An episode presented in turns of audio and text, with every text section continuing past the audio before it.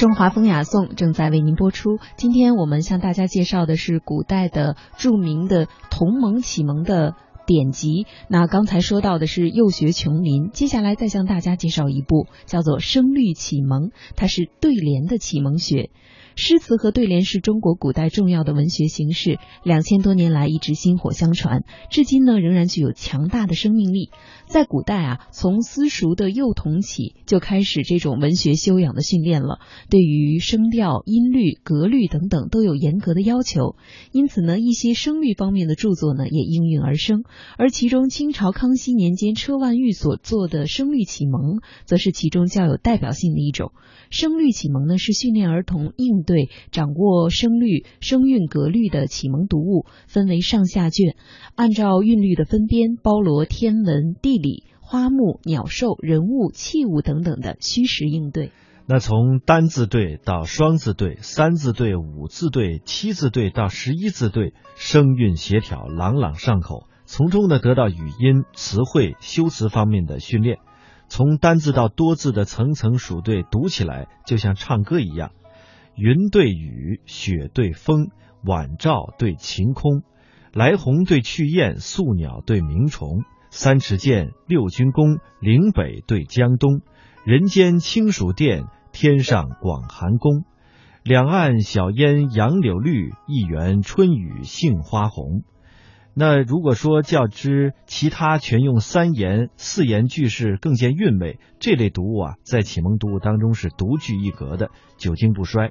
那明清以来呢，像《训蒙骈句》还有《笠翁对韵》等书，都是采用这种方式编写的，从而得以广泛流传。声律启蒙是我们见到的流传最广的版本，呃，普遍认为的，它的作者是车万玉，清代康熙年间三年的进士。他平生所著所著的杂杂诗是非常多的，但是呢，却以这一本声律启蒙最为流传。车万玉这个人呢，为官清廉，刚正不阿。他幼年的时候呢，家境贫寒。车万玉的父亲啊，有一些迷信风水。有一天呢，就请了一个阴阳先生来选择墓地。阴阳先生指着某个地方说：“此地甚佳，但需五百年后时可发迹。”当时车万玉呢还很年幼，他在父亲的旁边插嘴说道：“那就把五百年前的祖宗改葬到这里来，不就发迹了吗？”阴阳先生见到他非常的聪慧，就说：“此子日后必定发迹。”此后呢，车万玉发奋攻读，参加科考，一帆风顺，由秀才到举人。康熙三年中了进士，接着受户部给事中，后升掌印。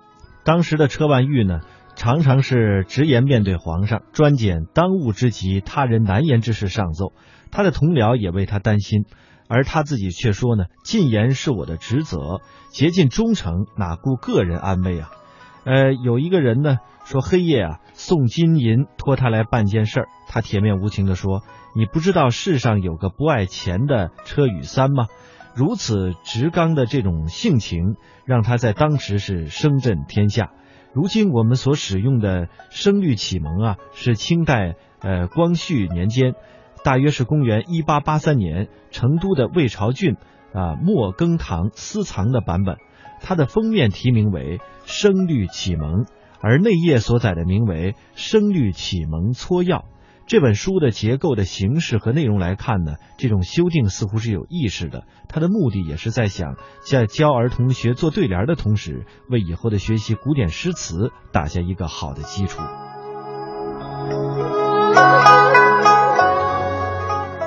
今天呢，也有人把《声律启蒙》改编成了歌曲，我们一同来欣赏一下，再来感受其中独特的韵律。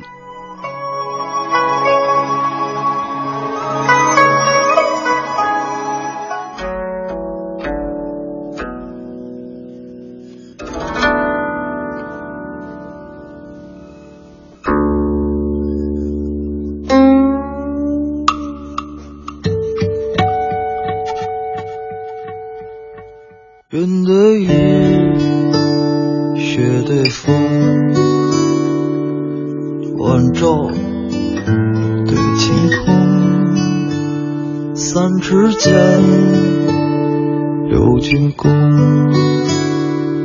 岭北对江东。烟香楼，远途穷，白色对黄铜，烟对歌，一对铜，敬佩。对山东，两鬓霜，一颗心，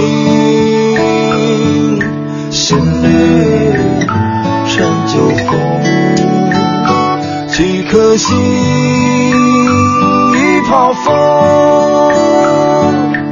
佛陀对苍生。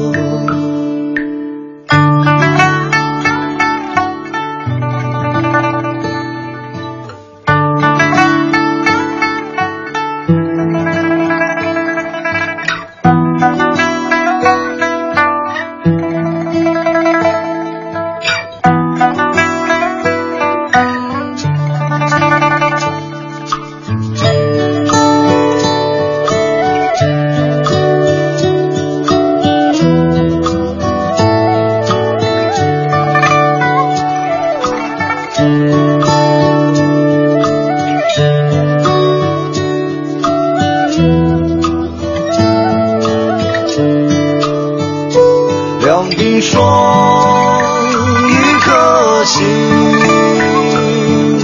心里陈旧宗，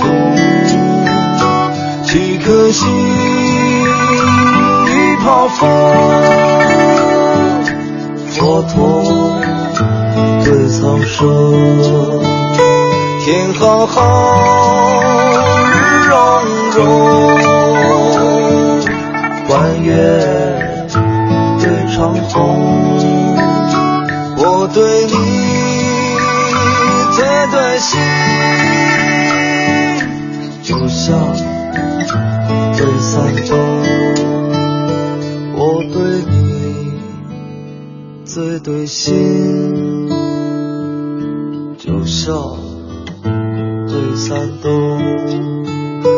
我对你最对心。留下对山东。